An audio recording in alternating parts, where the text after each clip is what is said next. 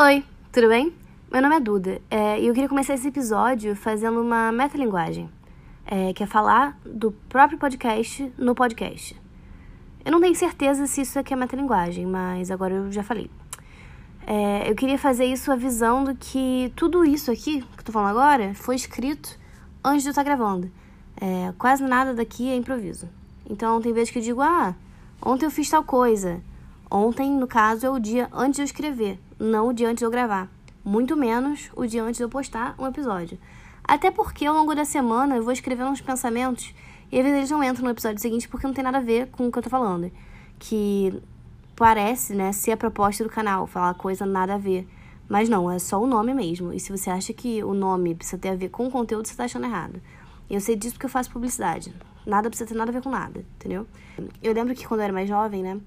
Jovem, é, eu assisti uns youtubers que não faziam roteiro e diziam que não faziam roteiro como se o roteiro invalidasse alguma coisa. Mas não valida, já que quem escreveu fui eu. É, se eu tivesse dinheiro, né, para contratar um roteirista, ou esse podcast estaria muito melhor, ou eu teria usado ele para viver fazendo vlogs de viagem. É, viajando de carro pela Europa. Um carro muito foda, que eu não, não sei carro nenhum. Acabei de improvisar, tá vendo? Ficou ruim. É, mas vou deixar na edição, só pra provar o meu ponto. O roteiro fica muito melhor. Além de se gabar, né, da própria espontaneidade, os youtubers que eu assistia na época, que eu não vou saber dizer o nome aqui, é, faziam muitos vídeos do tipo: Como saber se o crush gosta de você? Nove dicas para saber se ele tá afim. E esse tipo de coisa sempre aparece em qualquer lugar, né? É, tinha matéria assim na Capricho, deve ter algum tipo de lista dessa no BuzzFeed. Tem muito filme falando sobre isso, comédia romântica, né? É, e são sempre perguntas ou muito subjetivas para a pessoa ter liberdade, né, de se enganar o quanto ela quiser, ou então ao contrário, perguntas muito assertivas, que no fim das contas não vão dizer absolutamente porra nenhuma. Se o boy, né, ou arroba, ou como você quiser chamar, é, te responde rápido, não necessariamente significa que tem interesse. Pode significar que essa pessoa é uma desocupada. E tá até falando com você. Né? Ela tá tão sem o que fazer que ela tá te respondendo, mas ela não tem interesse nenhum. É, se a pessoa demora para responder, ela pode ter outras coisas para fazer. Pode estar fazendo joguinho, né? Querendo muito pegar, mas está querendo ser difícil. É, pode estar no dia ruim ou simplesmente não tá tão interessada mesmo. São tantas as possibilidades que não é inteligente nem justo com você mesmo ficar tentando adivinhar qual delas é verdadeira. Às vezes eu acho que a gente erra muito nisso, de ficar fazendo checklist, né, para descobrir se alguém tem interesse. Porque a gente acha que as respostas são sempre sim ou não, mas raramente as opções são 8 ou 80, né, numa escala de interesse. E a gente sabe disso. Você sabe disso, porque você também é assim. Tem pessoas que você tem interesse, mas só em pegar. É, tem pessoas que você consegue mais nada no relacionamento. Tem pessoas que você quer porque quer que te notem e só te notem no que der, rolou rolou, não rolou. Falei mal pra caralho, tá vendo? Improviso. É isso que dá errado.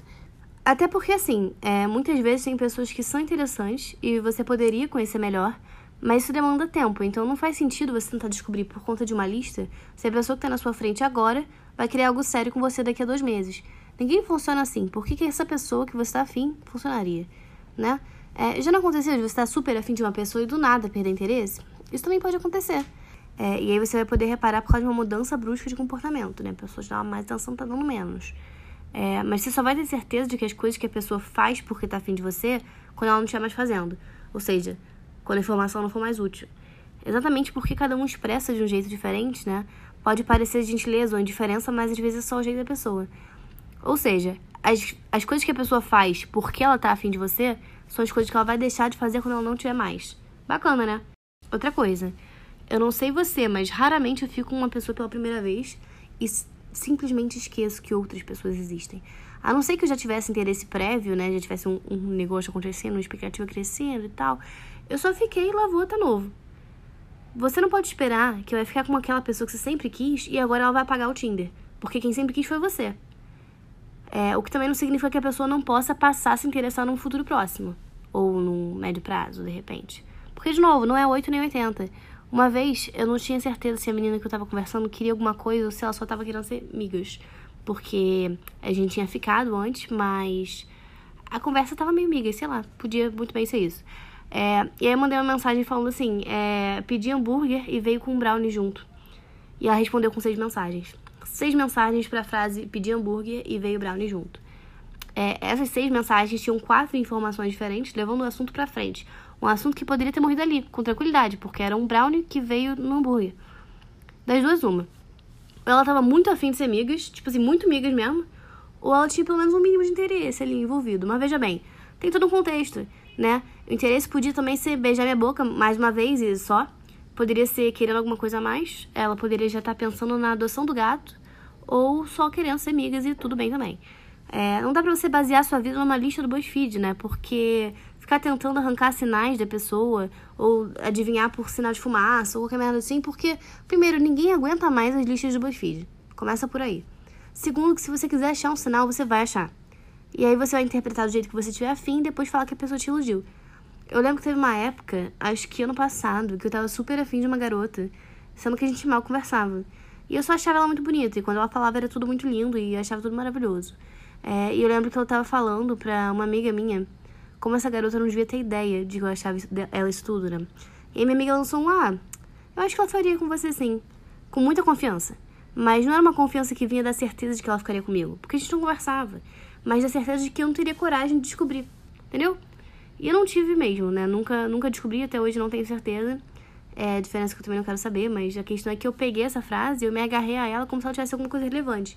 Sendo que foi uma amiga minha que por acaso já tinha visto a gente no mesmo lugar simplesmente falou: Ah, eu acho que ela ficaria assim, baseada em absolutamente porra nenhuma. Ela só queria me agradar. É, então, como eu me agarrei a essa frase, eu criei expectativa por um pouco mais tempo do que eu precisava, sendo que eu só precisava ter sido um pouco mais realista ou chamado essa menina para conversar. Eu acabei de perceber que eu só escrevi o roteiro até aqui, então acho que eu vou procurar uma música que tenha a ver com o tema, né, para falar dela. É, a música que eu achei é da Marina, é aquela lá dos diamantes. E a música se chama This is How to Be a Heartbreaker, que é como ser um quebra-corações, numa tradução preguiçosa. É, a música já começa com um mau caratismo no próprio título, né? Ela não apenas se tornou uma especialista em vacilar, como tá por aí ensinando os outros a fazer a mesma coisa. É, no geral, essas músicas com regras não tem muitos tópicos, né? Aquela da Dua Lipa tentando superar o ex tem três, se não me engano. É, como se a vida fosse fácil assim, né? Como se alguma coisa se resolvesse em três fases. O que é só uma ilusão. Só procurar no WikiHow que você vai ver que tudo tem pelo menos umas cinco etapas.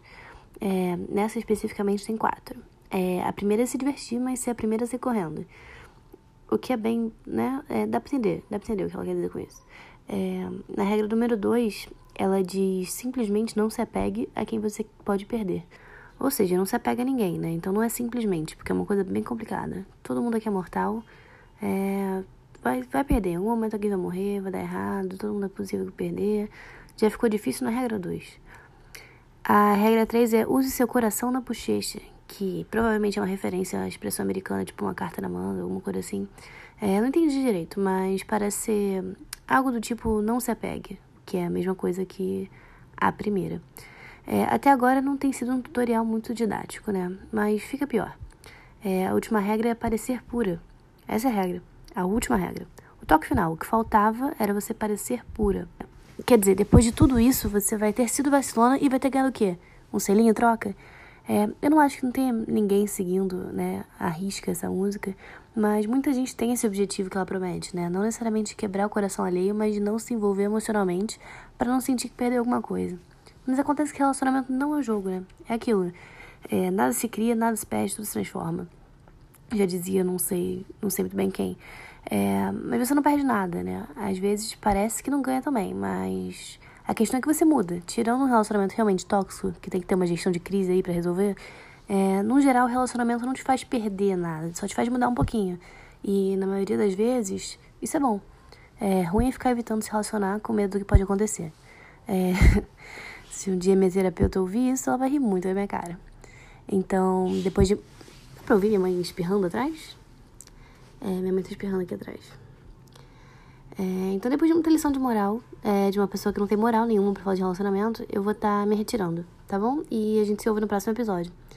Beijo. Tchau.